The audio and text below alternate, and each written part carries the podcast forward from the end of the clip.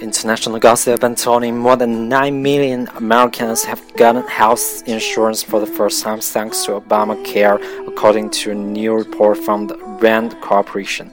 Most of the people got new insurance didn't buy it on the Obamacare exchanges but rather signed up with an employer, the survey found. Rand says that 8.2 million people have gotten insurance from an employer since September, more than 7 million of them who have no health insurance before. We see that of the 40.7 million who were uninsured in 2013, 14.5 million gained coverage, but 5.2 million lost coverage for not gaining coverage of, of, of approximately 9.3 million. The RAND report reads only about 1 million lost their private plans and another 2 million lost employer sponsored coverage. The report adds to a growing number of studies trying to determine just what effect 2010 Affordable Care Act is having on rates of health insurance in the U.S.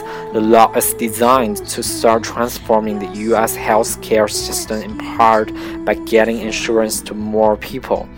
Most Americans get their health coverage through an employer, and the law requires more employers to provide health insurance.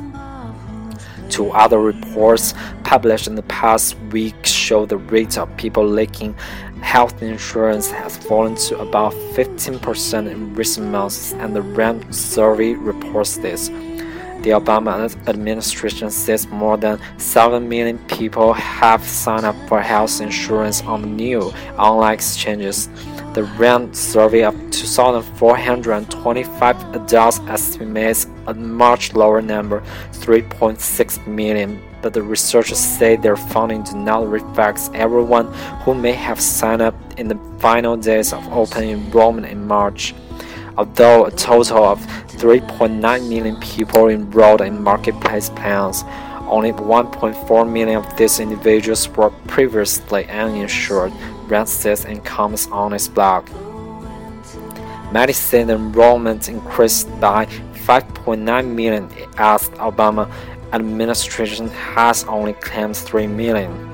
Rand also estimates that fewer, fewer than 1 million people who have private health insurance lost their coverage when the plans were cancelled because they didn't, didn't meet the new requirements of the law for providing minimum coverage, while the survey cannot tell if this later group lost their their insurance due to cancellation or because they simply felt the cost was too high. The overall number is very small, representing less than 1% of people between the ages of 18 and 64, the report reads. Urban Gallup and Rand all say the number of insured is, is declining since the ACA went into effect. Now we can debate why and by how much, the Kaiser Family Foundation's Larry Levitt said in the tweet.